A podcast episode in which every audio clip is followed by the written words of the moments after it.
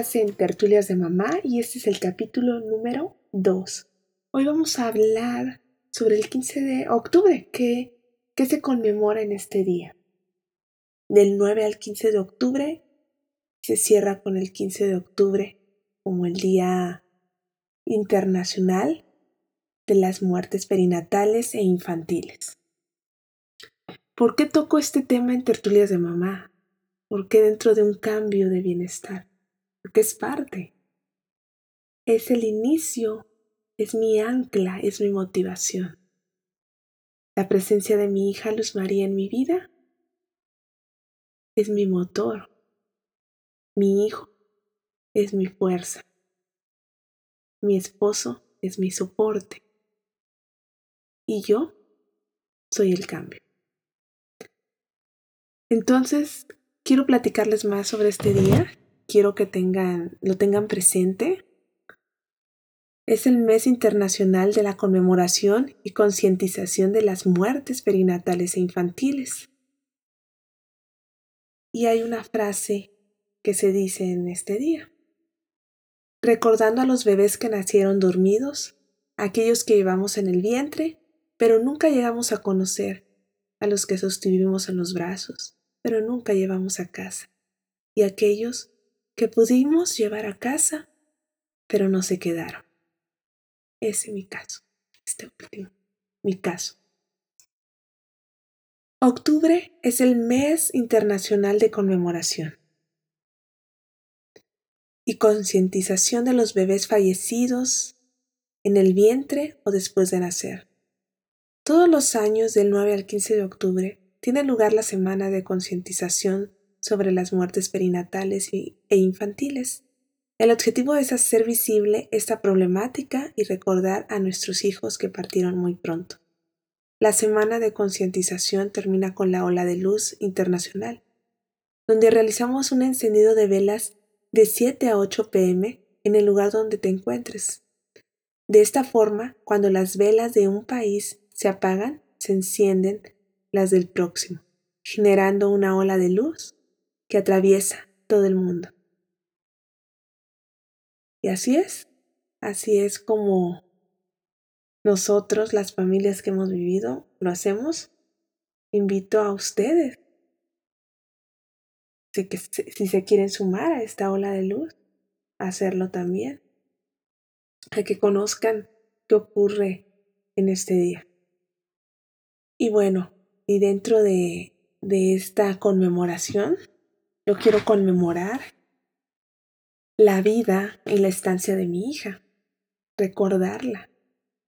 El hablar de ella me sana, el hablar de ella, el mencionar su nombre, la hace presente. Y quiero contarles mi historia de una forma muy sintetizada en la semana 13 de embarazo fue cuando me... no me diagnosticaron, fue cuando me dieron indicios de, de lo que tenía Luz María, lo que habían detectado. Habían detectado un exceso de líquido en su cerebro y me dijeron que tenemos que hacer pruebas, que entre ellas había pruebas invasivas, que son las que te dan un diagnóstico. Pero yo no quería pruebas invasivas ya suficiente dolor era la noticia y todo lo que nos esperaba. Así es que decidimos no hacer pruebas invasivas, decidimos hacer la prueba no invasiva, la prueba de sangre, que te da un alto porcentaje de, de lo que padece. Y en este caso resultó síndrome de Edwards, que es la trisomía 18. La trisomía 18, como nos lo explicaron los médicos en palabras simples, palabras simples y fuertes a la vez, que es un error. Es un error que aún la ciencia no tiene certeza de cómo es que pasa, por qué pasa. No tiene nada que ver la edad, no tiene nada que ver la alimentación. No, no existen aún este, factores de riesgo científicamente comprobado, como lo es con el síndrome de Down. Bueno, la trisomía 18 este, ocurre ese error muy similar a lo que es la trisomía 21, que la trisomía 21 es el síndrome de Edwards, que se va un cromosoma de más. Este, se deben de ir un, par de cromosomas, pero cuando existen las trisomias, se va un cromosoma de, más con el par. A este, a este síndrome, a esta trisomía 18, los médicos la conocen y la nombran como incompatible con la vida. Cuando existen indicios o diagnósticos que un feto viene con estas condiciones, no existe porcentaje certero de vida. Y la mejor opción que siempre ofrecen a las familias y que nos la ofrecieron fue el aborto. Eh, cosa que no, no era opción para nosotros, ni para Luz María. Ellos lo mencionaron desde el primer momento, los genetistas, los médicos que nos daban el seguimiento en el embarazo. Y cada consulta era lo mismo. Nosotros en cada consulta también era lo mismo. Confirmábamos que deseábamos continuar el embarazo. ¿Por qué? Porque veíamos mover a nuestra hija, veíamos cómo iba creciendo, escuchábamos el latido de su corazón cómo interrumpir la vida de un ser que está vivo, de un ser tan deseado, un ser tan amado. Entonces, no, no, no se nos hizo muy agradable las consultas. Yo le pedí a mi esposo que me fuera a México, que me dejara ir a México, para que yo pudiera pues buscar más opiniones. Dicen mucho que aquello que que deseas, lo atraes. Yo deseaba tanto encontrar un médico que me dijera que todo estaba bien, que no me preocupara. Y lo encontré. Lo encontré en Acapulco. Quizás sabía lo que pasaba y quiso ser humano, no lo sé. Quizás le faltaba preparación, no lo sé. Pero yo lo necesitaba a él y ahí estaba, para mí. Él me hacía ultrasonidos, siempre me decía, tu hija está viva, tu hija está bien, tu hija está creciendo. No en los rangos adecuados de crecimiento, pero va creciendo. Hay un pequeño retraso, pero está creciendo, se mueve. Su latido de corazón es adecuado, es constante. Y así fueron los tres meses que estuve en México. Disfruté mucho mi embarazo, disfruté de mi hija, me la pasé muy bien. Eh, ya cuando tenía seis meses y medio, decidí regresar porque aquí estaba mi esposo y quería que él estuviera en el nacimiento y después. Así que me vine, buscamos un hospital en pro de, la vida y lo encontramos.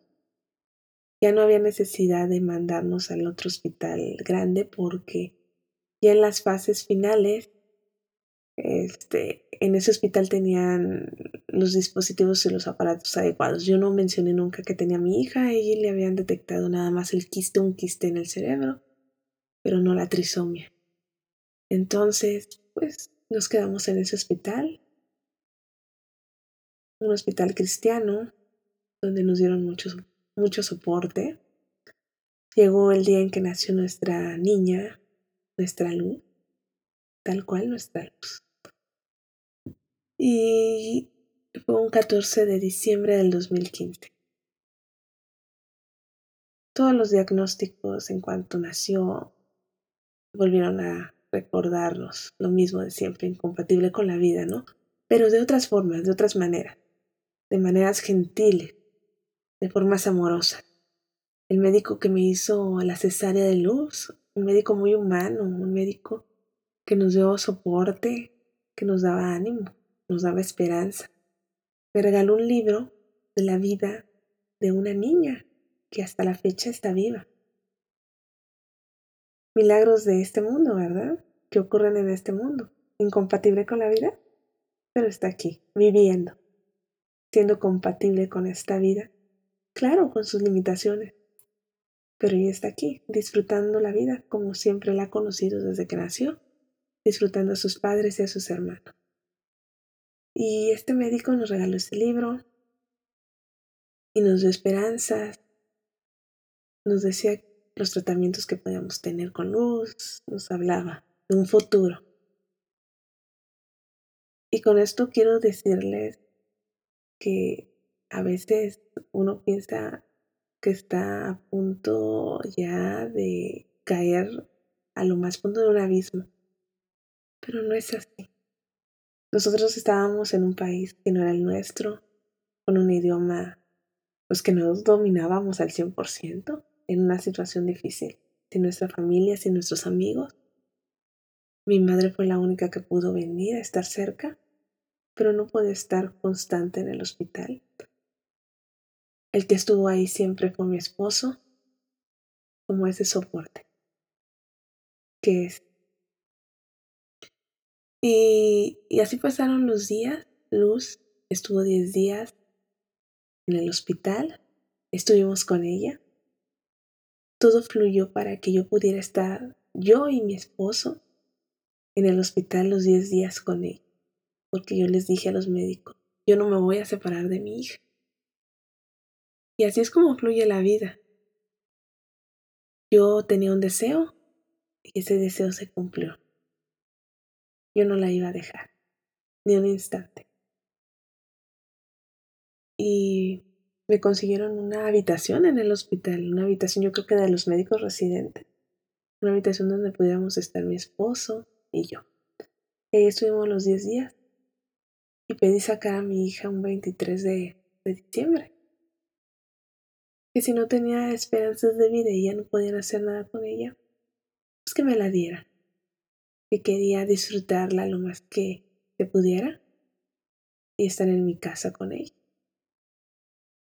Así es que los médicos dudando si yo podía soportar esto, esta situación, si íbamos a poder, porque sabían que estábamos solos.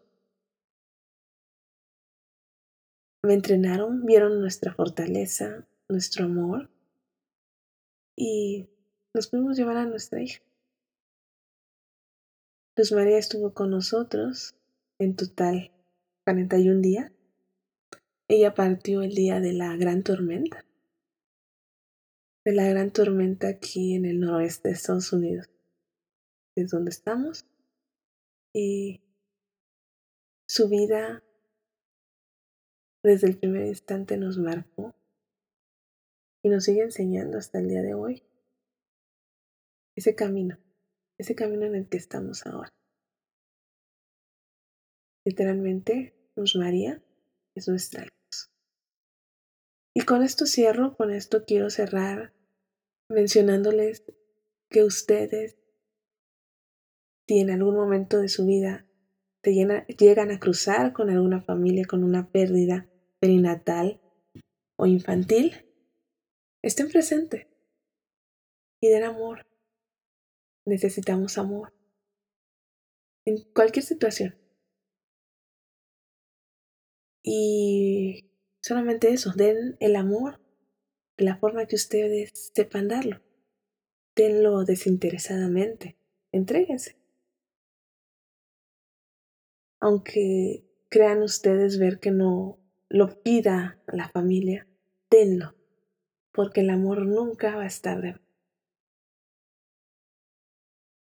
Bueno, así terminamos este capítulo 2 de Tertulias de Mamá y nos vemos en el capítulo número 3. Bye.